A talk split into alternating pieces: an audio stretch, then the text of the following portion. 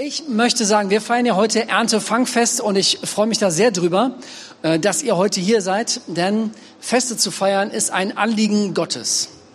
Tatsächlich 1200 vor Christus hat schon Gott dem Mose gesagt, ihr sollt immer von den ersten Früchten eurer Ernte, damit sollt ihr ein Fest feiern. Das sollt ihr in den Tempel bringen und dort eine große Party machen. Und Gott ist es auf dem Herzen, Feste zu feiern. Dort hieß das noch Shavuot. Äh, heute heißt das Erntedank.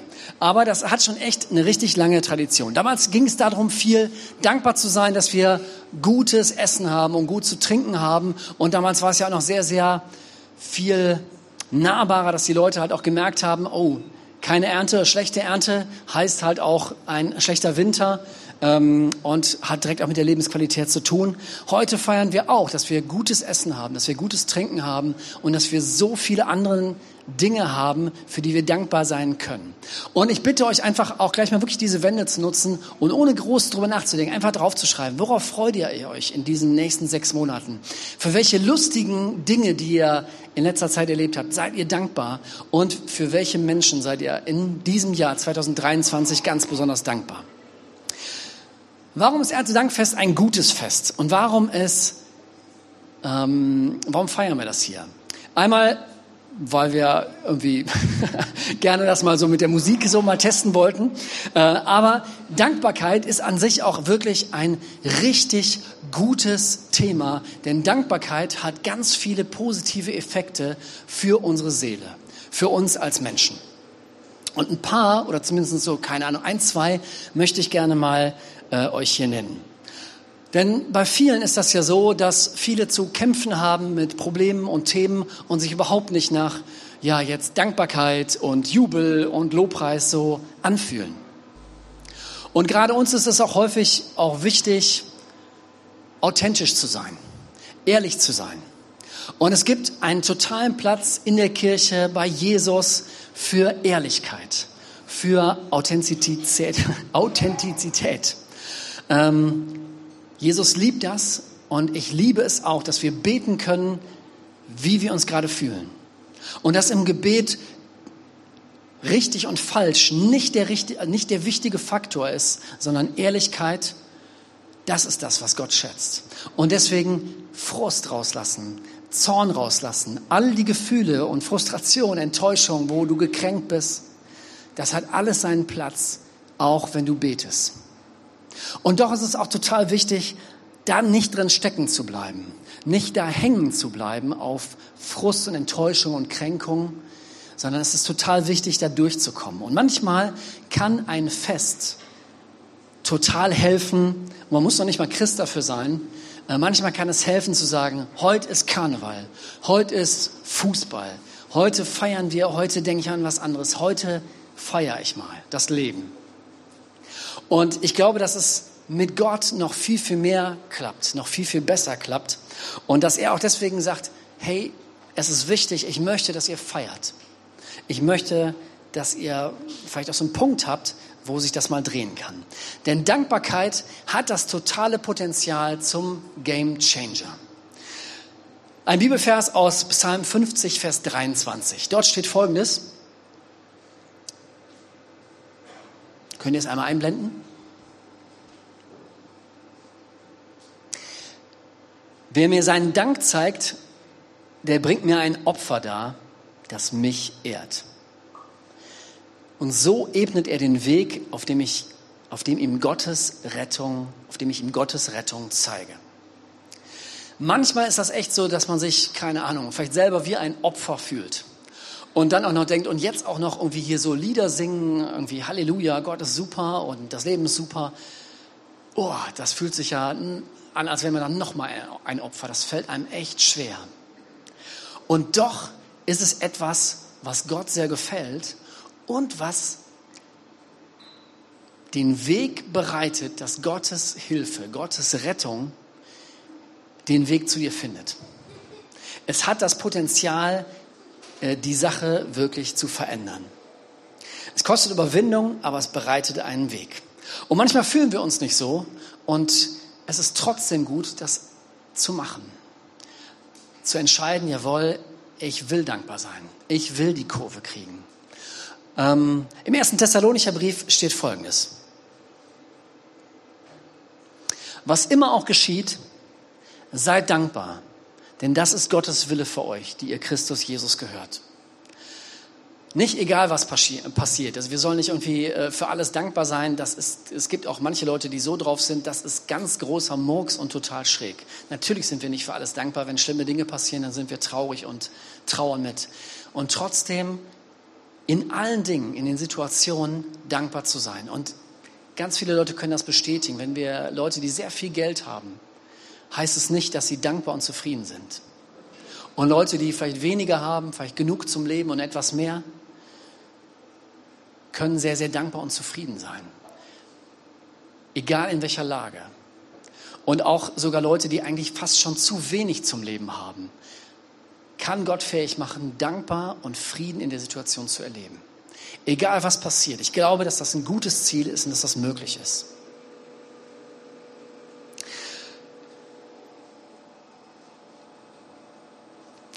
Wenn wir dankbar sind und uns über die Dinge Gedanken machen, über die wir uns gerade freuen, dann hat das total Auswirkungen. Wenn ihr da hinten an dem Schild beim Treppenaufgang vielleicht bleibt und sagt, für welche Menschen bin ich dieses Jahr wirklich dankbar? Und überlegt, Mann, was haben die mir alles schon Gutes getan? Wer war nett zu mir? Mit wem habe ich lustige Abende gehabt? Wer hat mich mal angerufen? Wer hat mir einen Brief geschrieben? Wer hat mir irgendwo geholfen beim Umzug oder so? Dann macht das was mit uns. Wenn wir darüber nachdenken, dann steigt die Liebe in uns. So der Liebestrichter wird wieder aufgefüllt, weil das, weil wir merken, war auch, ja, wie dankbar wir den Leuten sind und wie sehr wir sie lieben. Oder wenn wir darüber nachdenken, keine Ahnung, was äh, Gott vielleicht auch schon alles Gutes getan hat, wo er dir irgendwo mal geholfen hat. Oder du schöne Momente hattest oder du ja, gebetet hast und Dinge sind passiert wenn du darüber nachdenkst, dann macht das was mit deinem Glauben und dein Glaube geht wieder hoch. Ähm, denn wenn Gott es einmal gemacht hat, dann kann er es ja wieder tun. Und ich glaube und bin davon überzeugt, dass wenn wir Dankbarkeit einüben, heute Abend, dass es auch etwas macht mit unserer Hoffnung. Ähm, einer unserer Mottos ist auch Glaube, Hoffnung, Liebe. Und Hoffnung ist ja so ein bisschen was, da kann, also kann ich ja selber sogar manchmal kaum was mit anfangen. Ja, so Hoffnung ist so, boah, was ist Hoffnung? Das einzige Schlau, was dann einem immer einfällt, ist die Hoffnung. Genau, stirbt zuletzt. So ein bisschen, okay, das, äh, die Hoffnung stirbt zuletzt, was soll das denn eigentlich heißen? Aber tatsächlich ist es so, dass wenn die Hoffnung stirbt, stirbt auch was in Menschen. Und es gibt sogar wissenschaftliche Untersuchungen, dass wenn bei Menschen schlagartig alle Lebenshoffnung weg ist, dass Menschen daran sterben können. Wir hatten ja gerade diese sehr, sehr skurrile äh, Frage nach den Ratten in dem Glaszylinder. Und es gibt tatsächlich in den 1960er Jahren einen Mann, der Versuche gemacht hat mit Ratten. Er heißt Kurt Richter. Und äh, er hat folgende Versuche gemacht, die sind sehr makaber, dürfte man heute sicher gar nicht mehr so machen. Er hat Ratten genommen, wilde Ratten, die eigentlich sehr, sehr gut schwimmen können, äh, aggressive Ratten, äh, kämpferische Ratten und hat sie in einen Trichter, der mit Wasser gefüllt war, nicht komplett, sondern oben war auch Luft, sie reingeworfen. Und hat geguckt, wie lang schwimmen die darin rum. Und erstaunlicherweise ist die erste Ratte nach zwei Minuten schon gestorben. Und keine der Ratten hat es länger als 15 Minuten überlebt. Und er hat sich gefragt, warum ist das so? Und er kommt zu dem Forschungsergebnis, sie haben keine Hoffnung mehr. Ratten haben so zwei Möglichkeiten in solchen Situationen. Entweder sie flüchten und Ratten sind intelligent. Sie haben gemerkt, ich komme hier nicht raus, ich kann nicht abhauen. Und die andere Möglichkeit ist kämpfen. Aber auch da haben sie gemerkt, ich kann hier kämpfen und kämpfen, es gibt keine Hoffnung mehr. Und da ist die Hoffnung weg. Und dann ist die Hoffnung bei einer Ratte weg und es ist das Leben weg. Und er hat diesen Versuch noch so ein bisschen modifiziert und hat diese Ratten, bevor sie gestorben sind, noch einmal rausgehoben aus dem Zylinder und hat sie zur Ruhe kommen lassen, vielleicht ein bisschen gefüttert, war nett zu ihnen und hat sie dann noch mal in den Glaszylinder gemacht, gepackt. dann haben sie 60 bis 80 Stunden geschwommen. Das ist je nachdem, welche Zahl man jetzt ins Verhältnis setzt, zwei Minuten zu 80 Stunden äh, oder 15 Minuten zu 60 Stunden, dann ist es eine, eine Lebenskraft und Lebenshoffnung, die 240 oder 2400 Mal höher ist, als was die Ratten vorher hatten. Wenn du dich daran erinnerst, Mann, da gab es mal eine, eine Hand, die mich gerettet hat. Da gab es mal jemanden, wo ich das Gefühl hatte, er ist gut zu mir, dann kann das die Energie geben, eine, das, da steckt viel, viel mehr Lebensenergie hinter, als wir denken. Hoffnung ist total wichtig. Viele Menschen leiden darunter, dass sie wenig Hoffnung haben, wenig Perspektive, dass sich noch Dinge zum Besseren wenden. Und ich kann das voll verstehen. Aber ich würde mir so wünschen, wenn wir auch durch Dankbarkeit, dass wir Leute sind, die hoffen, dass sich Dinge zum Besseren wenden werden. Dass Gott die Dinge gut machen wird. Dass Gott irgendwann Frieden bringen wird. Dass auch in deinem Leben Dinge sich zum Besseren drehen werden.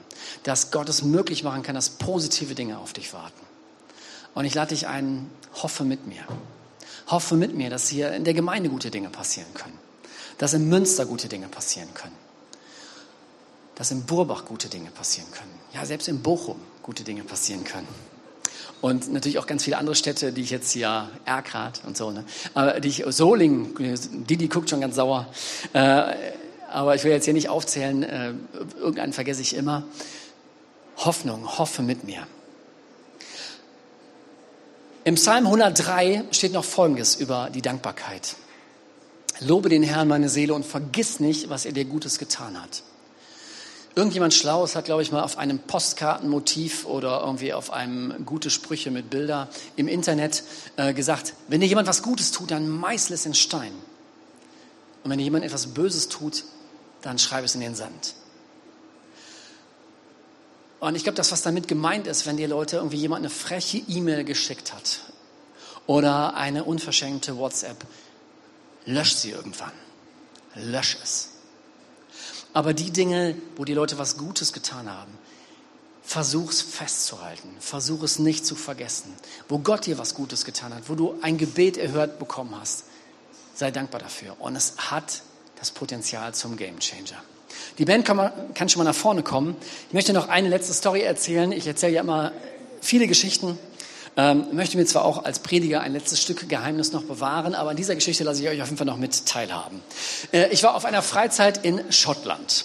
Und Schottland ist natürlich toll. Nichts gegen äh, Schottland, liebe Rachel, die ist nämlich aus Schottland. Ähm, aber es war der schlechteste Sommer in Schottland seit Menschengedenken. Und selbst die Schotten waren völlig verzweifelt, weil es so viel geregnet hat. Und es war, also, wenn, das war fürchterlich. Äh, es hat nur gegossen und das hat so ein bisschen die Urlaubserwartung, die Freizeiterwartung ein bisschen getrübt. Und so waren wir so ein bisschen geknickt und irgendwie auch so stimmungsmäßig auf der Freizeit war das auch nicht so ganz so, wie wir es uns erhofft haben. Es war nicht ganz so gut und auch wir hätten auch gedacht, auch vielleicht passiert irgendwie auch ein paar geistliche Dinge. Ist auch nichts passiert so. Also Fall nicht, was wir uns so erhofft haben. Und so waren wir auf der Fähre auf dem Weg nach Hause Richtung Festland. Äh, und wir waren drei Jungs in so einer Kabine und wir waren so äh, schlecht drauf. Und dann, ich weiß auch gar nicht mehr genau, wie es dazu gekommen ist, ist auch schon ein bisschen länger her, haben wir drei Jungs ohne Instrumente angefangen, Lobpreislieder zu singen. Keiner von uns war ein Sänger. Oder alle, ja, wir waren schon Sänger, aber keiner war jetzt ein Sänger, den ihr hier hören wollen würdet. Ähm, und wir haben gesungen und das kommt noch schlimmer. Also wir haben so geschnipst, so, mangels Instrumente um noch ein bisschen Beatgefühl zu haben. Und dann haben wir angefangen, uns selber, weil wir auch irgendwie so nicht ganz textsicher waren, haben wir uns selber Strophen ausgedacht. Und immer abwechselnd. Und es hat sich was gedreht. Es hat sich alles gedreht keine Ahnung, 45 Minuten später, nach Lobpreis und Dankbarkeit für all die Dinge, die gut sind, haben wir uns auf die völlig verwaiste, auf der völlig verwaisten Tanzfläche der Schiffsdiskothek wiedergefunden und haben dermaßen die Sau rausgelassen, dass also auch der DJ völlig überrascht war. Ich glaube, vielleicht waren wir auch seit Monaten der Erste bei ihm auf der Tanzfläche und äh, haben abgerockt, als gäbe es keinen Morgen. Und hinterher hat sogar dazu geführt, dass die ganze Tanzfläche voll war. Ähm, Dankbarkeit kann echt ein Gamechanger werden. Und ähm, ja, das war eigentlich das, was ich sagen wollte. Ja, Jesus, danke für diesen Abend. Danke dafür, dass wir viel Grund haben, dankbar zu sein. Danke dafür, dass du ein sehr, sehr guter Gott bist. Dass du ein totaler Glücksfall bist für uns, dass du die helfende Hand bist, der uns schon so oft gerettet hat. Und danke dafür, dass du das wieder tun wirst. Dass du uns nicht absaufen lassen wirst, dass du ein guter Gott bist. Und ich bitte ihn, dass dieser Abend auch irgendwie uns gut tut. Dass wir an Menschen denken, denen wir dankbar sind.